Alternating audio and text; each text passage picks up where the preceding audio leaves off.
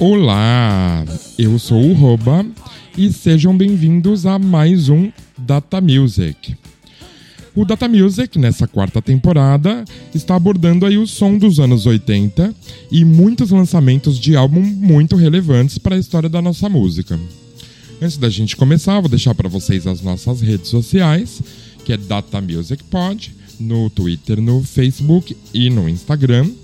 O nosso e-mail é falecomdatamusic.gmail.com, se você quiser enviar alguma mensagem. E também pelo Linktree, que é linktr.ee barra datamusic, você pode descobrir aí todos os caminhos e as informações do Data Music. O Data Music está sendo lançado de forma semanal e você pode ouvir nos seus agregadores de podcast ou nas plataformas digitais.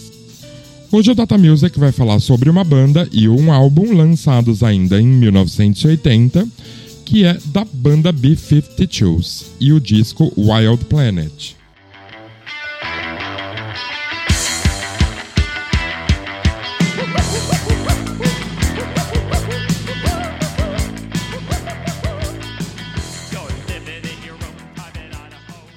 Muitos anos depois de começarem, mais precisamente em 76, em um pequeno apartamento lá na Geórgia. O B-52s vendeu até hoje quase 30 milhões de cópias dos seus álbuns e continua sendo uma daquelas bandas super raras e particulares e tão desconhecidas quanto famosas. O nome da banda foi tirado do apelido sulista para esse cucuruto, esse cocar de cabelo exagerado que fica no alto da cabeça das mulheres. E eles também foram uma ótima piada na época que apareceu quando o punk começou a minguar e a new wave surgiu. O grupo surgiu como uma banda, como as dos anos 60, cheia de inocência, mesclando pop com as raízes da surf music, é, básico no musical e ridiculamente divertido. E propositalmente ridículo também. Talvez eles tenham sido o primeiro grupo a se dedicar à glorificação da cultura pop com a mesma de determinação do Andy Warhol, por exemplo. Eles apresentavam um estilo cinematográfico de segunda categoria e um som de primeira, e isso exaltou aí o estranho e o absurdo da essência cultural estadunidense da banda. O lançamento do seu segundo álbum, o Wild Planet, em 1980, trouxe mais visibilidade para a banda e uma ida muito rápida para as rádios. Era muito comum você ouvir nessa época Private Idaho, Give Me My Back Man e Strobe Light nas rádios. Com apenas somente dois álbuns, o B-52 já possuía um catálogo de canções aí que os identificava como donos da música alternativa na época. A formação do grupo, nesse momento, era o Fred Schneider, que era vocalista e per percussionista, Kate Pearson, que era vocalista e também ficava nos teclados, Kate Strickland, que era baterista e percussionista, a Cindy Wilson, que também era uma vocalista e percussionista, e o Rick Wilson, seu irmão, que era guitarrista do grupo. Esse disco, ele chegou na época ao top 20 da Billboard, o que é uma coisa muito importante e que gerou aí muitas vendas e um retorno financeiro, além de, de, de, de muita propaganda para a banda. Assim como seu primeiro álbum, os B-52s gravaram esse disco no Compass Point Studios, que fica nas Bahamas, é, lugar aí que eles têm um carinho e uma ligação muito forte. Várias músicas desse álbum eram de gravações feitas durante os shows desde 1978. Elas não foram lançadas aí no primeiro álbum porque ele já tinha muitas faixas e eles queriam garantir um segundo álbum tão forte quanto o primeiro. Eles costumavam tocar essas músicas ao vivo para saber a reação da plateia mesmo antes delas serem lançadas, como uma espécie de termômetro aliás, bem inteligente. O diretor de cinema Gus Van Sant agradeceu a banda nos créditos do filme My Own Private Idaho, que é de 1991, 11 anos aí após o lançamento desse disco, pelo uso do título da música Private Idaho a música em si não é mencionada em nenhum lugar do filme. Exagerados, subversivos e queer em uma época decididamente super quadrada, os B-52s eram uma banda de festa no coração de toda a gente. Os seus ritmos, que fazem qualquer pessoa se mexer, são coroados pelos jargões aí estonteantes, acima de tudo, e falam desde cavar batatas em Idaho e até estar 53 milhas a oeste do planeta Vênus. Após o sucesso viral de seu primeiro single, Rock Lobster, de seu álbum de estreia auto-intitulado, de 1979, os B-52s tiveram que provar que eram mais do que uma novidadezinha maluca. Os B-52s e o Wild Planet já tinham conquistado aí a cena club do, do centro de Nova York e até inspirou John Lennon a escrever novamente, mas ainda não tinha conseguido que todo mundo se juntasse para essa festa.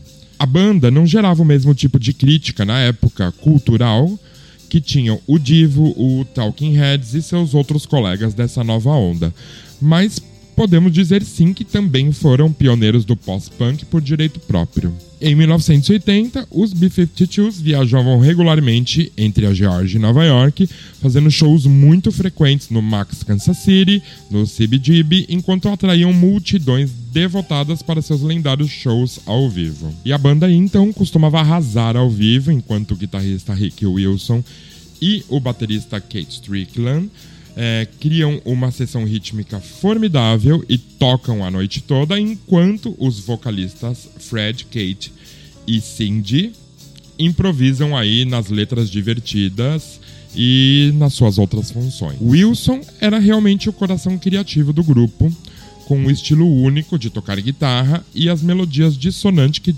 que definiam aí o seu som distinto.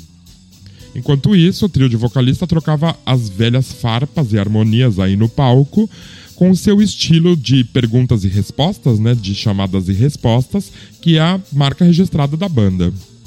A entrega lenta aí do Fred Schneider, unidos aos vocais maravilhosos das garotas, proporcionou aí uma experiência do pop cativante e muito diferente. Os B-52s deram permissão aos punks para poderem dançar e convidaram eles para a festa. E o melhor de tudo, eles aceitaram. Assim como Blonde, criaram uma fórmula inusitada de ser punk e dar pinta na boate. Era então o começo de uma nova era.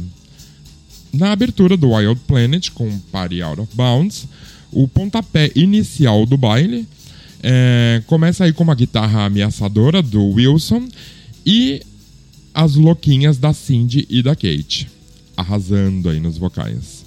A festa fica mais agitadinha aí e fora de controle ao longo do álbum, e as garotas brilham absurdamente em Running Around, e assim vão até o grande hit do álbum, que é My Private Idaho. As guitarras desse disco elas estão na frente e no centro das músicas, aí como Devil in My Car e a subestimada Strobe Light com seu country rancheiro e divertido com pitadas de música eletrônica. Então a gente pode ver nesse álbum que a harmonização entre as pessoas da banda era incrível. Era a Cindy gritando louquíssima, a Pearson e o Wilson habilidosíssimos em harmonizar, cantando em círculos, invertendo isso depois e o show era garantido então do início ao fim, assim como do início ao fim desse disco. Cinco meses depois de lançar o Wild Planet, em agosto de 1980, a banda fez a sua estreia aí na TV, no programa Saturday Night Live. Saindo um, um pouquinho aí do cult pro poderoso e cheio de sucesso programa da época e também o poderoso e cheio de sucesso na época o New Wave. A banda vivia então aí momentos de seu estrelato, mas nem imaginavam, eu acho, que o maior sucesso ainda viria uns poucos e bons anos depois, em 1989, quando eles lançaram a música Love Shack. Mas isso vai ficar talvez para um outro episódio aqui do Data Music. Com o álbum Wild Planet, a banda se consolidou aí o, no seu caminho na história da música. Ganhou no coração de todo mundo como banda de sucesso de karaokê. Duvido que você vá num karaokê e não tenha uma música do B-52s. E deu seu nome na história da música.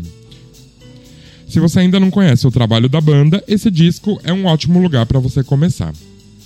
Esse foi mais um episódio do Data Music. Espero que tenham curtido. Ouça, compartilhe com as pessoas que você gosta e nos vemos a semana que vem. Fui!